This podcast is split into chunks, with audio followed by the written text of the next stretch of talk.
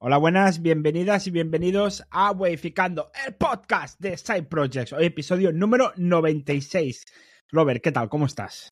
Bien, mejor que lo que era el miércoles pasado, que es cuando tocaba grabar. Ahora el tema es que estás algo jodido tú en vez de yo, pero bueno, Sí. conseguimos grabar. Sí.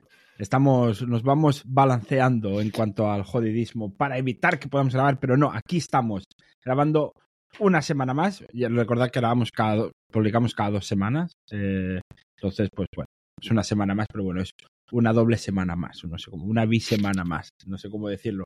Pero bueno, aquí estamos. Oye, recordad que sí, que estamos sorteando, estamos sorteando un mes gratis de Wificando Premium. ¿Qué es Wificando Premium? Pues es el mejor premium que existe. Es, aquí vais a conocer, en Wificando Premium conocéis todas las interioridades de nuestros proyectos. Entonces, en el episodio anterior hicimos la primera parte, empezamos a hablar, la- hicimos una parte de los proyectos de Robert. Esta, que hacemos la segunda parte, hacemos la otra parte de los eh, proyectos de Robert. No sé cuántas veces he dicho parte, parte, comparte, reparte. ¿Vale? Entonces, pues si queréis saber más, si queréis conocer las interioridades, pues las cosas que vamos probando, lo que vamos fallando, lo que vamos acertando, más lo que vamos fallando que lo que vamos acertando. Si esto lo queréis conocer para que no la caguéis vosotros, decir, oye, es que, mira, me habéis salvado de gastarme no sé cuánto dinero porque ya lo probasteis vosotros y no os funcionó. Pues te sale gratis el premium, te sale gratis. Y si lo quieres probar antes de nada, pues puedes participar, conseguir un mes gratis comentando en este episodio en YouTube, en el canal de YouTube. Si lo estás escuchando en un podcatcher, te dejo el enlace en las notas del episodio para que te sea rápido. Pam, pam. Clicarle, comentar, puedes poner lo que quieras, me da igual lo que pongas, al final lo que cuentas es lo que comentes. Y si lo haces también en el episodio anterior, que es la primera parte, pues tienes doble veces de ganar. Es decir, o si comentaste en el anterior, comentas en este, pues, pues tienes doble oportunidad de ganar. Porque es así. Entonces, es un comentario por vídeo y, y ya está. Y doble oportunidad. Y en el siguiente episodio decimos quién es el ganador o la ganadora de este premium. Y si no puedes esperar y quieres registrarte ya, modificando.com barra premium. Pedazo de spam que te he hecho, pero vamos ya a la caña. Vamos ya Qué- a la carne. al- vamos ya al tofu, lo que quieras, al huevo, ¿Tofu? a la tortilla, lo que quieras, a la carne, al, al vegetal, a lo que tú quieras, Robert. Eh, vamos con Podcastberry. Que Podcastberry, para hacer un poco de introducción de qué es el proyecto, por si alguien no lo conoce, Podcastberry era un proyecto de podcasting que tú creaste, Robert, que tenías como una base de datos de, casi todos los podcasts del mundo, de no sé cuántos millones de podcasts, y que la gente pues podía encontrar podcasts de temática parecida, ¿no? Y podía hacer listas y compartir listas y cosas así, ¿no? Más o menos eso. Cogí una base de datos de, eh, ¿cómo era? El Podcast Index, que es una web que te la puedes descargar desde allí.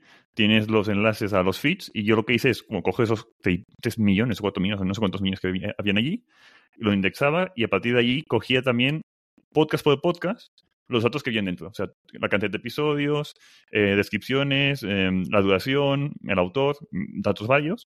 El- la lengua, Y- ¿no? El idioma.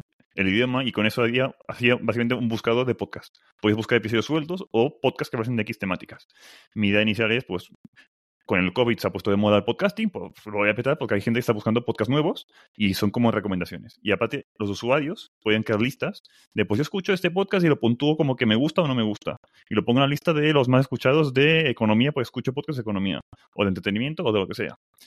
Y puedo compartir listas con usuarios. Pensaba que era buena idea, poca gente lo usó y aparte es un proyecto que lo hice porque podía y me gustaba la idea, pero no porque le viese futuro de monetización. Y claro, llega un punto que se me está gastando ciento y pico al mes en servidores, Sí. teniendo apenas usuarios, porque lo, el consumo, lo que me consumía servidor, era la indexación constante de episodios nuevos y de podcasts Sí. nuevos. Y todos los datos que habían, que había como un montón de datos ahí. Pico Imágenes de podcast. tenía en base a datos ciento y pico gigas y lo tuve que mover a un Elasticsearch porque MySQL se quedaba corto, básicamente. Sí. Pues sí. Y eso que el, el reproductor, tú no tenías el audio guardado, ¿no? Lo, No, lo pillabas no. de la- del XML directamente, porque si no, ya hubiera sido. Hubiera sido la hostia. Sí. Ah, y un bug que tuve, eso lo comentamos en el Premium. Eh, como el reproductor puse que se repise automáticamente, cuando alguien entra en una página, Sí. eh, hacía una escucha automática, cosa que es un, ay, la estoy liando, estoy Sí. creando escuchas, descargas de episodios a gente random. Eh, no, no, lo quité eso. Sí. ¿A cuánta gente del Premium pudo ayudar ese bug que te sucedió a ti? Pues tú también te podrías ser suscriptor del Premium. Wificando.com barra Premium. Ala. Pues. Y, y claro, es que te costaba un montón, no ganabas dinero porque no había manera de monetizarlo. el problema no es que no ganase dinero, es que no veía cómo ganar dinero, porque no pensé en eso en un inicio del proyecto. Y aparte Sí. que tampoco conseguí llegar a la gente. Creo que, no sé si en este proyecto gasté publicidad, creo que sí, si me confundo con Webcaster, que eran, digamos, la misma temática de podcasting, pero la publicidad no funciona. El tema de podcasting, de llegar a podcasters, no me funcionaba. Y llegar a gente que escucha ese podcast, tampoco. Claro. O sea, mm, apenas conseguí visitas para el coste que me costaba la publicidad. Total, fue un desastre de proyecto y al cabo de pocos meses lo acabé matando porque tenía un coste para mí que era inviable. No es lo mismo tener un coste de 5 euros en servidores al mes que ciento y pico al mes. sí. No. Claro, yo creo que aquí el tema fue que tú que si querías hacer algo con el tema de podcasting porque había como un boom, había como Sí.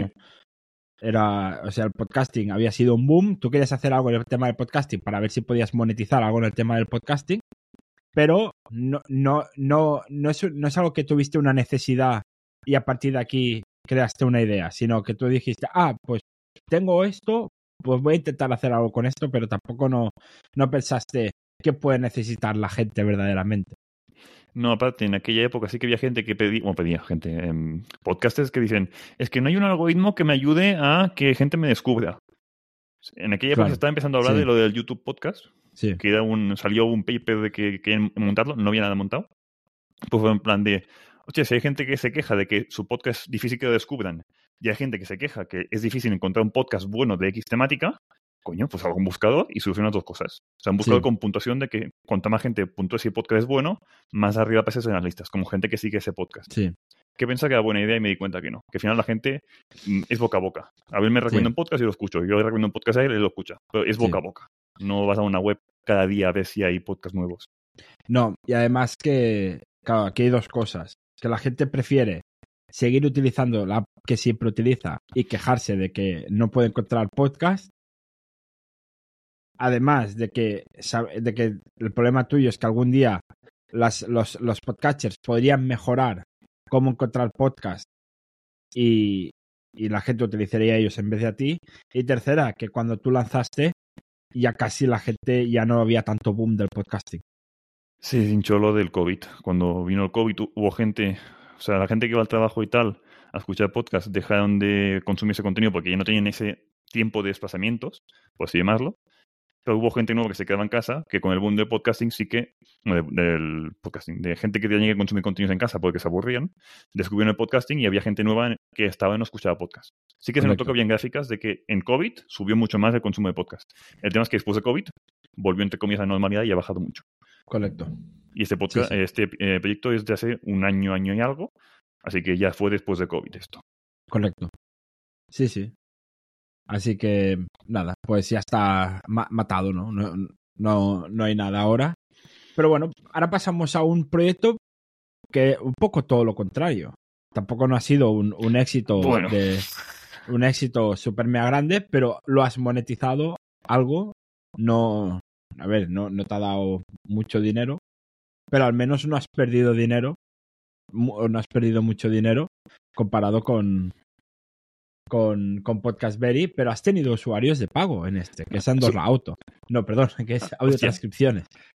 en audio transcripciones, que por cierto aún está en uso, que si alguien lo necesita, dice, hostia, esto, esto pues lo necesito, pues audiotranscripciones.com, que es, es una web, eh, es una, una aplicación en que tú puedes tener los subtítulos de, o sea, la, descripci- la transcripción de un episodio.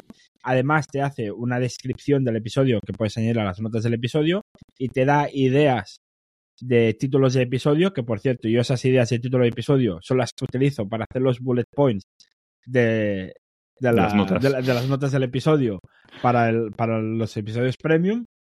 Y, y también te da tags y, y- del episodio y, y otros y metadatos y ya está, ¿no? Se- se- Te te hace la un- transcripción y después con IA, o sea, la transcripción con IA y después también con IA te hace, pues, esto, títulos, resúmenes, de teta tags y otras cosas. Eh, este proyecto salió pues, hace más de un año, pues esto fue, bueno, no, empezó en diciembre, cuando yo estaba en ese momento por Tailandia o así, creo. Sí. Eh, de este año, del 2023, no, de 2022. Diciembre de 2022. Empezamos, creo que el dominio aparte está, no, tu nombre no está mío a todo esto. Sí, que lo renové hace poco. Te tengo que pagar. Que, a te, que te dice, que te dice blackmailing, te dice chantaje, plan. Sí, es verdad. ¿Te lo renuevo o no te lo renuevo? Dame 5.000 euros o no te lo renuevo. El tema es que con ese proyecto sí que lo hicimos bien al principio, que entre tú y yo montamos, tú compras el dominio, montamos una pequeña landing page muy básica con un formulario Sí. de stat de págame y después Sí. manualmente, que creo que tuvimos dos usuarios, creo recordar, o como mucho tres, Sí. no muchos más, para hacer la prueba manual de te lo voy a transcribir. Y montamos, o monté yo un script en Google Colab, que o sea, Google Colab es un servidor gratuito para ejecutar cosas. Que, que ese script lo dejamos en abierto. Sí, que es Y verdad. hicimos un, un vídeo, que hiciste tú un vídeo explicando cómo funciona y aún es- existe, aún existe. Y eso nos sirvió un poco porque, entre comillas, se hizo algo viral en Twitter y algún youtuber hizo una review de esa herramienta, además. Sí.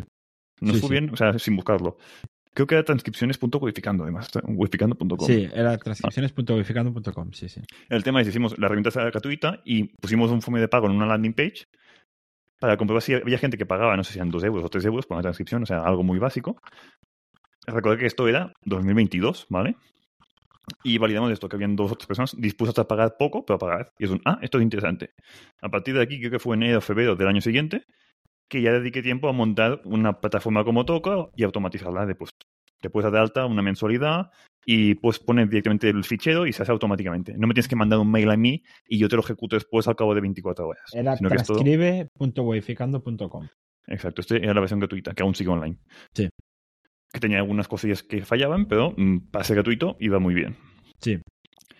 Total, que esto, pues febrero así, se publicó el proyecto este automatizado.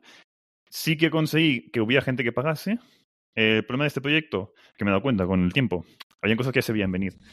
Dependo de la IA de otra gente. O sea, eh, uso Whisper para transcripciones, o sea, para generar transcripción de audio-texto, y después uso OpenAI de GPT-4 y GPT 3.5 para generar cosas a partir de ese texto transcrito. Pues que me genere Sí. títulos, detecte tags, etc, etc. Problema, nada de esto es mío. Todo esto son APIs o cosas que te descargas ya hechas y ejecutas en un servidor. Sí. Problema, que esa de competencia por un tubo. Porque todo el mundo hace- usa las mismas tecnologías y tuneas muy pocas cosas. Casi todo el mundo usa lo mismo en ese sentido. Claro. Con lo cual los costes son muy pasivos para todo el mundo. Y hay gente además que ya no se dedica solo a, digamos, a ofrecer el mismo servicio que yo, sino que son hostings de podcast que están ofreciendo servicio de transcripciones gratuitamente. Sí. Que últimamente han salido, por ejemplo, Apple Podcast ha anunciado que eh, creo que es en abril o en mayo o así, lo- en primavera de este año, que lo van a hacer gratuitamente. Claro, esto pensé de que el proyecto este salió en 2022 o 2023. Vamos, Claro. entre comillas, un año avanzados a algunas plataformas, porque son plataformas grandes con muchos trabajadores y son más lentas. Pero el problema de un proyecto que usas la IA como, digamos, core de negocio es que o es más rápido que la competencia o está muerto. Y la competencia te va a llegar sí o sí. Que lo Sí. van a hacer gratis o más barato que tú. Sí. Por ejemplo, Riverside, que utilizamos para grabar los episodios, También. también ahora hace estas cosas. Te hace la transcripción y, y si pagas más, pues te da también resúmenes y cosas así en otros episodios. Y Spreaker creo que también lo hace automáticamente, que te transcribe, no te hace resúmenes de momento, creo. Y el, ¿cómo se llama? La herramienta aquella que es para editar audios, ahora no me sale. Había una herramienta de edición de, pod- de edición de podcast que también te hacía la transcripción. Ah, Hindenburg. Hindenburg también lo implementó después de que yo lo Sí. hiciera. Total, que salía competencia por un tubo. Sí. Lo cual es desmotivante porque ves de que como indie hacker, por así llamarlo, o sea, indie maker, haces cosas, te cuesta la vida que la gente las use, y a la que empiezas a tener cuatro usuarios que lo usan, te salen cuatro de competencia Sí. algunos que son players grandes y otros más pequeños, pero ves que se te comen el mercado y pues desmotiva. Que es que no, eso te desmotiva. Y aparte de eso, después está el tema de una cosa es facturación, de que hay gente que paga por ello, y la otra es que tengas beneficios. No cuento mis horas de desarrollo, pero el coste en APIs de OpenAI, por ejemplo, tenía usuarios gratuitos que, o sea, de versión de prueba, para que pruebas en la herramienta antes de pagarla. Eso tiene un coste para mí, porque Claro. los solicitos con APIs, para mí tienen un coste Sí. no excesivamente elevado, pero llega un punto de que si nadie paga por la herramienta y todo lo que tengo son usuarios gratuitos, estás compensado, o sea, estoy pidiendo dinero, no tiene sentido. Correcto. Por suerte ya lo tengo equilibrado, más o menos mm, ahí se queda. Sí que he ganado de beneficios algo, pero tampoco es tirar cohetes. Y además Sí. en aquel momento gasté pasta en publicidad a ver si conseguí llegar a la gente antes de que saliera más competencia. Y no, la publicidad que hice no me funcionó. Eh, lo poco que me funcionó fue esto, publicado en el podcast premium, mm, mencionar, mm, habrá en algunas comunidades y publicado por Twitter. Y de ahí sí que me llegó un poco de gente. Pero, mm, no sé, al final he tenido como máximo en el pico, creo que eran 10 usuarios pagando. Ya está, tampoco ha sido mucho más. Bueno, pero ha sido tu primer proyecto que has tenido como usuarios de pago Sí. recurrentes. Ha sido mi primer SaaS, por así llamarlo, recurrente que paguen los usuarios. Sí. Y lo tengo activo, o sea, he dejado de dedicarle tiempo a implementar más cosas. Eso ya hace casi medio año, ¿no? Que no le hago nada casi. Sí. El tema es de sigue online, sigue funcionando y sigue facturando. Que es la que hace tener esos tipos de proyectos tipo SaaS, que una vez ya hecho, y si no hay muchos bugs, mm, el proyecto funciona solo, básicamente. Claro. El tema es que si no le hago nada, la competencia se me va comiendo cada vez más. Porque van añadiendo cosas nuevas o van bajando más de precio y yo quedo, entre comillas, desfasado. Pero es una cosa que en ese sector mm, pasa sí o sí. Lo has aceptado. Sí. Y ya está. Bueno, es lo que hay, es lo que hay. Así que, que bueno, si te sabe mal por Lover porque es tal, pues eh, siempre le puedes colaborar con sus proyectos suscribiendo a webificando.com barra premium. Te suscribes al premium porque al final lo que ganamos en el premium lo utilizamos también para, para estos proyectos o incluso para el podcast en sí. Así que no ganamos dinero, no ganamos dinero. Eh, lo usamos más para el podcast y los regalitos que hacemos dentro del podcast que no para... Exacto, hacemos regalitos, para nosotros. hacemos regalitos. Así que suscríbete a webificando.com barra premium. Venga, que son solo 5 euros al mes, que no, no es tanto. Antes de cambiar de proyecto, eh, A la transición, Robert. Yo cambio de tema, Robert. A ver, un momento dime. antes de que cambies de tema.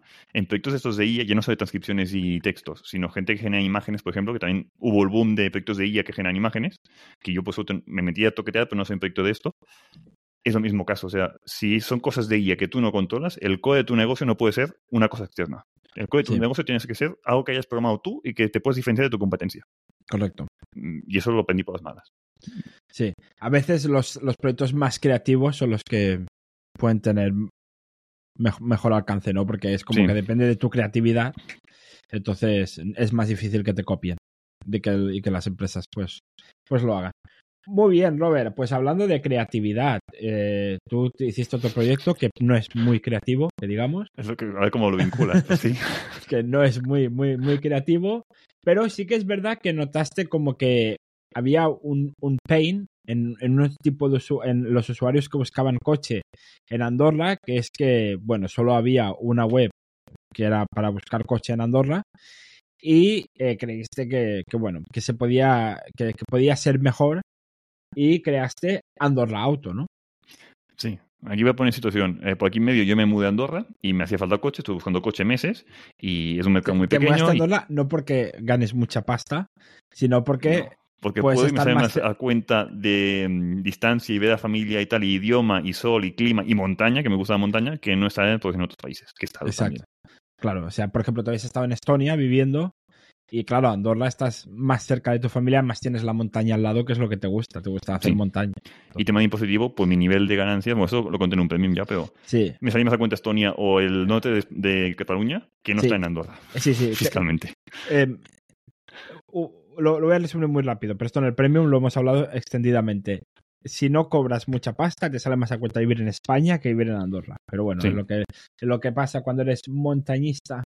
Eh, Robert, entonces Andorra Auto, explica, explica. ¿Qué, qué has Ah, pues esto, me Auto? mudé allí, vi que había una necesidad, al menos para mí, de esto es una mierda, solo hay un portal de compraventa de coches y no funciona bien, o sea, parece que tenga 15 años la web y no se ha tocado nada. Y veo de que están facturando bien, en plan de, hay concesiones que les pagan 200 o 300 al mes por tener una web de mierda mm, con, el, con su dominio, cambiando cuatro colores, es un yo esto lo puedo hacer mejor. Sí. Y además la gente paga por subir anuncios allí. Y hay concesiones que pagan a esa web para tener sus banners, lo típico de pues el nombre del concesionario y si busca coche, compra aquí. Mil y pico al mes por banners. Y 20, creo que en 20 o 19 por anuncio de coche. Bueno, esos son los precios que ponen en la web. Sí, otro tema es que después lo cobren. Pero sí, pero en, aquel tema es que momento, después verdaderamente pagan eso o no. pero en aquel momento fue, hostia, solo hay una competencia que creo que lo hace mal, la web es vieja y cobran una pasta por una web que yo puedo hacer con la punta de la ¿m? mejor.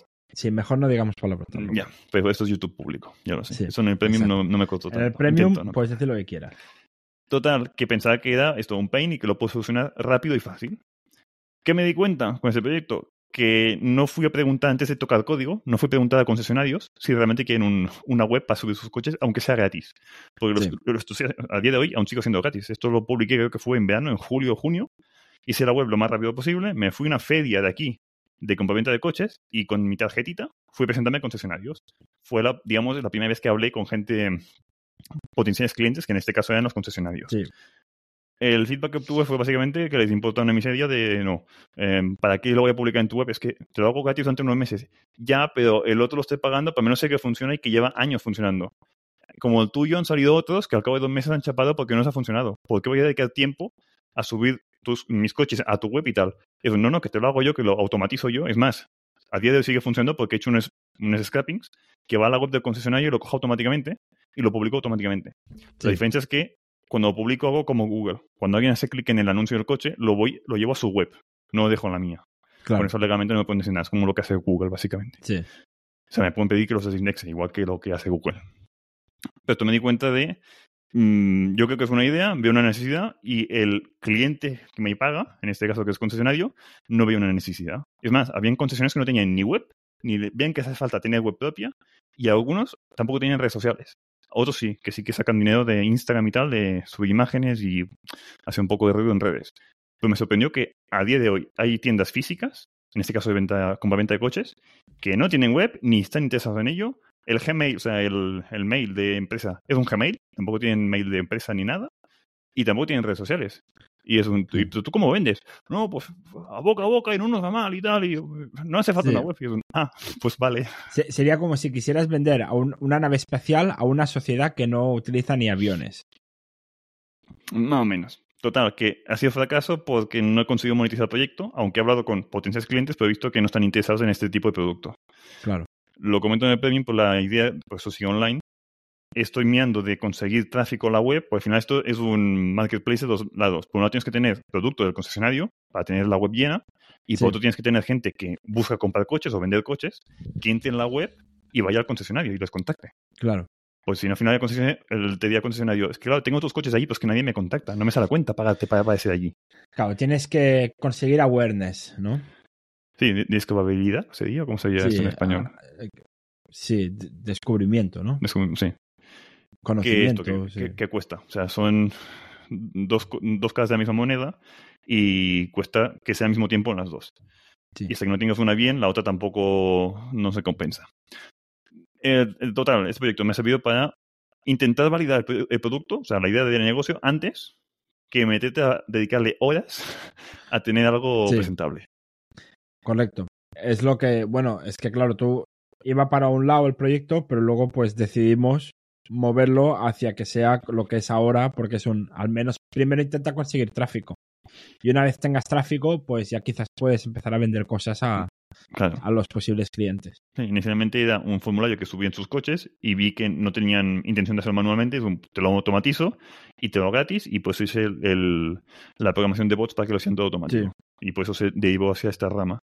Pues sí, em, al final, por muchos proyectos que hagas, la mayoría, menos a mí, lo que me pasa es que son una mierda y no, no se monetizan o no van hasta donde yo pensaba que irían al principio. Correcto. Pues, pues sí que les puedo sacar partido de otras cosas como em, hacer portfolio o alguna entrevista, por ejemplo, eso no lo he comentado, pero de transcripciones y hacer cosas con la IA. He sacado entrevistas que me han Sí. ido yo a podcast a hablar o hasta una charla que di presencial. ¿vale? Sí. O sea, no todo es tan malo como parece. Claro, exacto. Y el tema ahora es que el, el proyecto, sí que es verdad que habías destinado dinero, eh, pero que ahora no hace falta entrar. Pero ahora mismo el proyecto en sí no te cuesta mucho dinero, ¿no? El servidor no te cuesta.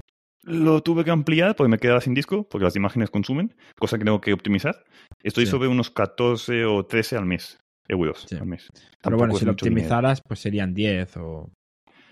Sí, pues si optimizar eso me cuesta 4 horas, casi que prefiero pagar 15 al mes o 14 al mes durante 6 meses, que eso ya me lo compensa. Correcto. Sí, sí. Ta- Tampoco tengo ganas de dedicarle más tiempo a un proyecto que veo que le cuesta arrancar. Claro. No, no, totalmente de acuerdo, totalmente de acuerdo. Pues mira, ahora ya solo nos queda Monitorator. Monitorator, que es un proyecto que aún no ha salido del todo. Sí que no sé si hay la opción de Early Adopter todavía, Robert. Sí, Porque yo, activo. por ejemplo, yo soy una opción Early Adopter y yo tengo un precio que no lo va a tener nadie. No lo va a tener nadie. Pero porque yo lo hice cuando tocó hacerlo. Ahora, ahora nos explicarás un poco qué estrategia hiciste. Y, y, y este que está a punto de salir, ¿no? Ya debe quedar poco. Debería. Sí, sí. Este proyecto eh, lo empecé, creo que fue en septiembre, octubre del año, o sea, de 2023, del año pasado. Debería haberlo lanzado en un mes, mes y algo, y aún no lo he lanzado como tal. Lo tengo subido a producción, pero no, tengo, no he dado acceso a los usuarios para que jueguen con él. Cosas que he hecho bien y cosas que he hecho mal de este proyecto. La primera es, sin tener proyecto, que hubieran dos, tres personas, contando a Abel, que pagaban por ello. O sea, cuatro locos Sí. que sin ver nada mm, decidieron pagar Porque era una oferta también, no sé si eran, en tu caso creo que pagaste 5 o 10 o Yo algo pagué así. 10, 10 euros. En plan de, mira, estoy haciendo esto, lo publiqué en Twitter, eh, lo estoy haciendo público. em, si me pagas ahora tienes esto de por vida o anual, no me acuerdo qué Sí. puso la oferta, que al final se queda de por vida, o sea, la amplía. Era anual, pero yo creo que acabará siendo por vida. No, acaba- no, ya, es, o sea, Sí. ya lo cambié como para que es más simple para mí, de no estar Sí. mirando quién es anual o no. El tema es esto, publica, lo hice en, digamos, Booting Public en Twitter. Se- no se hizo viral, pero de gente que me sigue y tal, es un, hostia, pues me interesa la idea. Es un proyecto para monitorear tus otros proyectos. O sea, se conecta con Sí. APIs de Stripe, con APIs de Plausible. Lo quiero conectar con otras APIs de otras cosas, por ejemplo, Analytics o mm, Google AdWords o cosas de estas. Y ahora lo que me falta, que es lo que me falta por subir, y con eso lo quiero publicar, es también un importador de CSVs para temas de banco. Puedes Sí. importar tus ingresos y gastos de, directamente de tu cuenta bancaria y asignar a qué proyecto pertenecen. Total, que tienes gráficos de proyectos y puedes comparar, pues este proyecto Andorra Auto ten- tuvo un pico, después bajó, o yo sé, o sea, un pico de ventas o un pico de visitas, y puedes jugar con eso y ver de, ah, pues mm, tengo un recurrente mensual de ingresos o un recurrente mensual de visitas o escuchas o lo que sea. Sí. Veo que a la gente le ha molado, la poca gente que le ha dado un poco de bombo o que alguna ha pagado por ello. Lo que he hecho mal de este proyecto es demasiado lento y demasiado perfeccionista. Mi idea inicial es publicado en un mes, mes y algo, pero ha pasado de una cosa y la otra, estamos a febrero ya Sí, y aún no he publicado. Hay Navidad por el medio, cosas de familia que he tenido también, pero se me ha alargado muchísimo. O sea, no tengo que ser tan perfeccionista y tengo que publicar mucho más seguido cosas más pequeñas, por así llamarlo. No meterme a a full con el código y hasta que no esté perfecto no subirlo, porque se me alarga muchísimo el tema. correcto. Y, y es lo que he hecho peor. Y también he tenido alguna gente que preguntando de, bueno, ¿qué? ¿Cuándo publicas? Porque he pagado hace cuatro meses y aún no sé nada. Y es un perdón. Es que Sí. no tengo tiempo. Sí, sí. Bueno, pero está cerca. A ver, yo conozco más o menos un poco cómo está el tema y, y está cerca, ya le queda poco. Que por cierto, si estás escuchando esto y lo quieres tener lifetime, tienes una oferta Adiós. es? Si estás a 60, que recordar a que 60 euros y es lifetime, para siempre. ¿Vale? Entonces, Monitorator, ahí podrás monitorear los gastos, de, eh, las ganancias de tus proyectos, ¿vale? O sea, lo vas a poder conectar vas a poder subir un CSV de gastos, vas a poderlo conectar con Stripe, y vas a poderlo conectar también con, era con Paddle, ¿no? eh, no, No. era con Plausible de momento. Plausible. Que es, un, es como un Google Analytics, pero open source y tal. Entonces, la idea pues- es en un futuro meterle más cosas, también lo que meter Toggle para gestión de tiempo. Pero al final es que tengas un gráfico con todos tus proyectos, uno superpuesto encima del otro, o por, por cada proyecto por separado. Puedes tener una página Sí. pues, que ves si tienes cinco proyectos, o por ejemplo, cinco webs de nicho de SEO que estás intentando monetizar de eh, Amazon afiliados, pues que veas cuántas citas tienes cada web o la conversión de cada una de las webs. Y, y puedes luego tener pues la relación en plan visitas con, con gastos, visitas con ganancias, Exacto. etcétera. Era la idea. Que Sí. yo, a mí, básicamente es una necesidad que tengo yo, porque tengo demasiados proyectos, y llega un punto de que, como sé que no son rentables entre ellos, pero estaría bien saber cuánto de rentables son uno versus el otro, por ejemplo.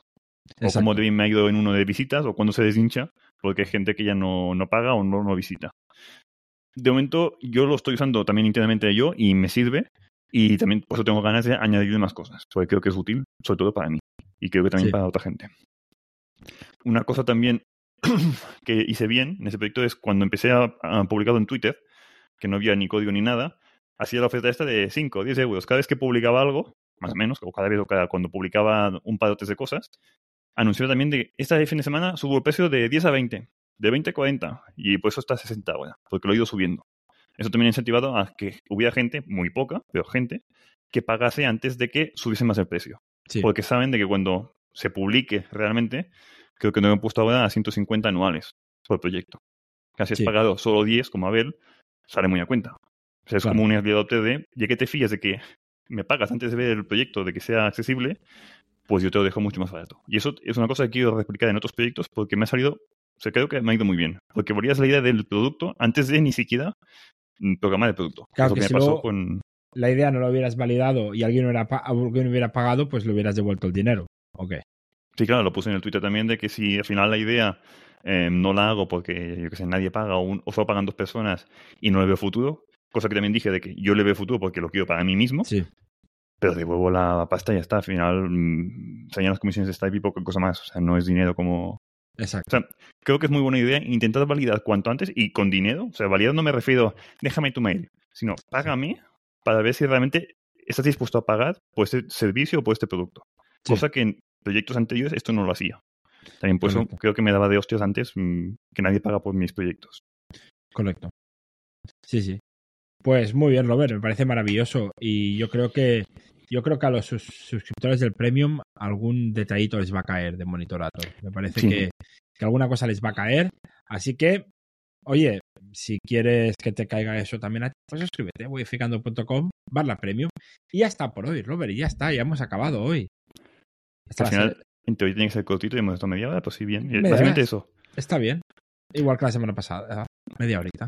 El tema es que la gente se cree que hacer proyectos la mayoría de veces va a salir mal, pero aún así vas a aprender cosas y siempre le puedes sacar algo positivo. Aunque Correcto. vaya todo muy mal, Sí. según lo que piensas. Sí, sí, totalmente de acuerdo. Siempre algo se puede sacar en positivo, Sí. así que por mucho que vaya mal, nunca es un fracaso. Porque si tienes aprendizajes, pues yo por mí no has fracasado. Y nada, Robert, pues hasta dentro de dos semanas, a ver qué hacemos. Sí, Si, a ver qué pensamos. si alguien dice, oye, me gustaría que hablarais de esto, pues déjanoslo en comentarios y, y lo valoramos, así que ningún problema. Y si te quieres unir al grupo de Telegram, que tenemos un grupo de Telegram, pues te suscribes a la newsletter, que es modificando.substack.com. Mm, Creo que es así, ¿vale? O sea, espero haberlo dicho bien. Eh, y ahí puedes entrar al grupo de Telegram, que hay muy buen rollo, hay, muy, hay mucho conocimiento y te lo puedes pasar muy bien y aprender mucho. Así que nada, hasta, Ju- Juraría Dime. de que en la web wificando.com está el enlace para el Telegram. ¿Ah, Bueno, sí? lo pusiste tú esto, creo, sí, que te envía el formulario para el tema de los bots. Para suscribirte. Sí, Ah, pues mira, ves a webfitaconto.com y ahí lo encuentras todo. Encuentras para suscribirte al premium, para suscribirte a la newsletter y acceder al grupo de Telegram. Lo encuentras todo allí. Así que nada, hasta el, hasta el próximo episodio, Robert. sí. Hasta aquí dos semanas. Adiós. Adiós.